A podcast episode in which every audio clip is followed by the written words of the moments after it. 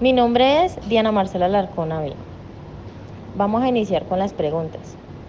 La primera, ¿qué caso recuerda usted en el ejercicio profesional que nos ilustre una decisión bioética compleja? Dos, ¿qué valores o principios estuvieron en juego en ese caso? Tres, ¿fue una decisión individual o colectiva? 4. ¿Considera la bioética importante en su formación?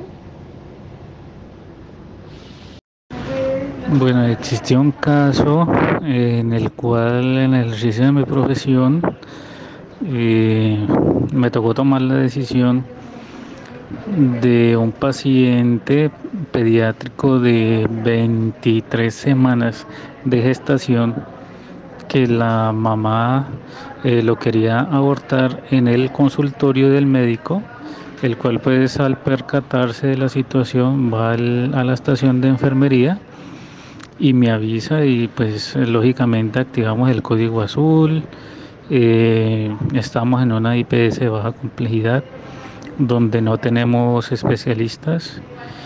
Eh, la situación fue que la señora, la muchacha quería abortar el niño en el baño y lógicamente pues hicimos todo el proceso pues para eh, sacar el, el neonato de las 23 semanas pues como ustedes saben eh, esas semanas de gestación pues es difícil eh, que un niño sobreviva y me tocó tomar la determinación eh, de a qué sitio pues llevarlo ya sea al hospital universitario o Fundación Valle de Lili. Me tocó tomarlo, entonces fue una decisión de 10 segundos eh, que me tocó hacerla.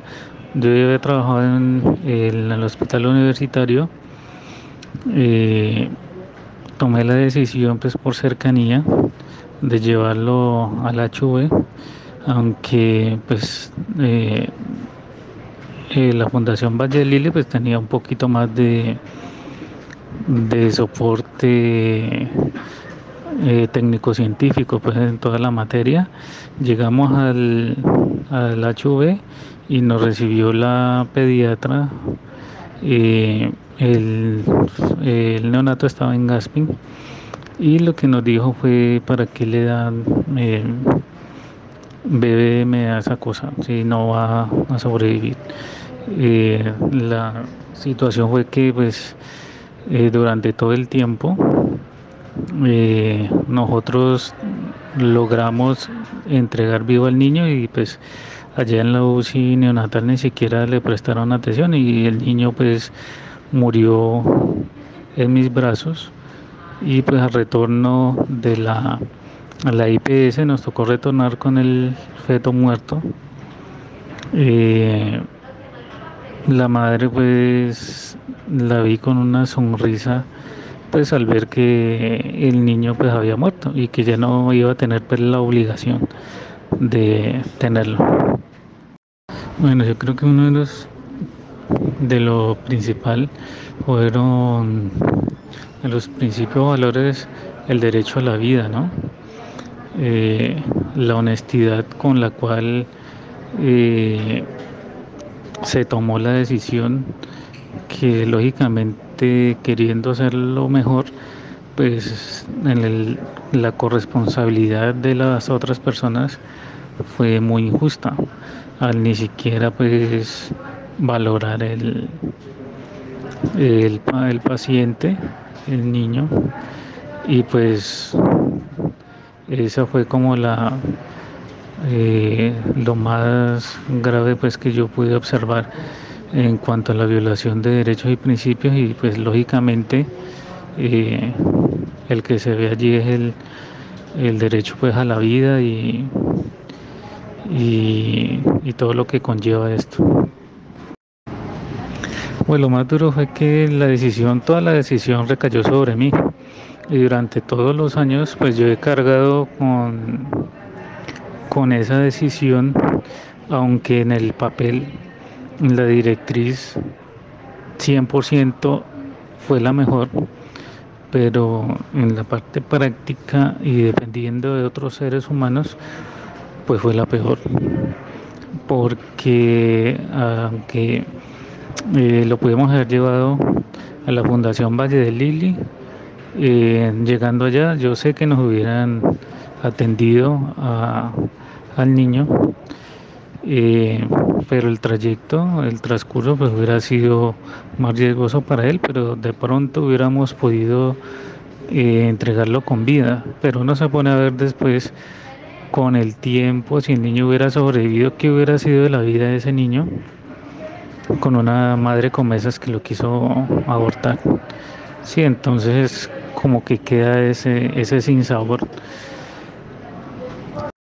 Claro que sí, la bioética es importantísima en todo lo que es la formación de todo el personal de salud, inclusive también en otras, en otras áreas, porque en tanto nosotros nos relacionamos con seres humanos y eh, más en salud con vida de las personas ya sea en la parte asistencial o en la parte administrativa, cualquier decisión buena, mala o egoísta, pues puede llevar a, un desenlace fatal, eh, que uno muchas veces no lo ve, pero eh, repercute en la vida de las otras personas.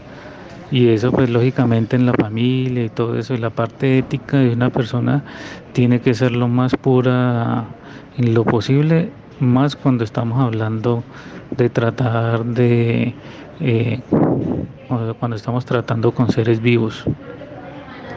Bueno, mi nombre es Oscar Salazar, médico general de la Clínica Amiga. Eh, autorizo para que usen el testimonio que voy a narrar a continuación. Bueno, en respuesta a la primera pregunta, un paciente que tuvimos de 63 años que ingresó a la sala de hospitalización debido a COVID el paciente refería cuando fue ingresado que en, el caso de necesitar intubación no se le realizara. Esa fue su petición. Tuvimos al paciente dos días. En el tercer día el paciente se empeoró su estado de salud, el cual presentó una neumonía bastante fuerte. El paciente tuvo eh, un colapso en el cual tuvimos la necesidad o requerimiento de intubarlo, ya que el paciente no podía respirar bajo sus propios medios con todos los soportes eh, clínicos. Eh, y bueno, el paciente después de esto fue intubado por autorización de sus familiares. El paciente duró tres días intubado. A los tres días el paciente cuando retomó la conciencia, cuando fue cuando se desentubó, pues dio las gracias por haberlo intubado y por haberle salvado la vida. En respuesta qué valores o principios estuvieron en juego en ese caso, estuvo el principio de la autonomía del paciente, la beneficencia del paciente y la no maleficencia. Eh, la pregunta de fue una decisión individual o colectiva, fue una decisión colectiva con todo mi equipo de hospitalización, donde estuvo el terapeuta respiratorio, mi persona, la enfermera jefe y otro médico. Fue una decisión basada en la bioética y esto responde a la cuarta pregunta, ya que tomamos en cuenta el juramento hipocrático, donde nuestro fin es salvaguardar siempre la vida de los pacientes, hacerles el bien y procurar su bienestar, su vida. Así que actuamos bajo este, estos principios bioéticos. Muchas gracias.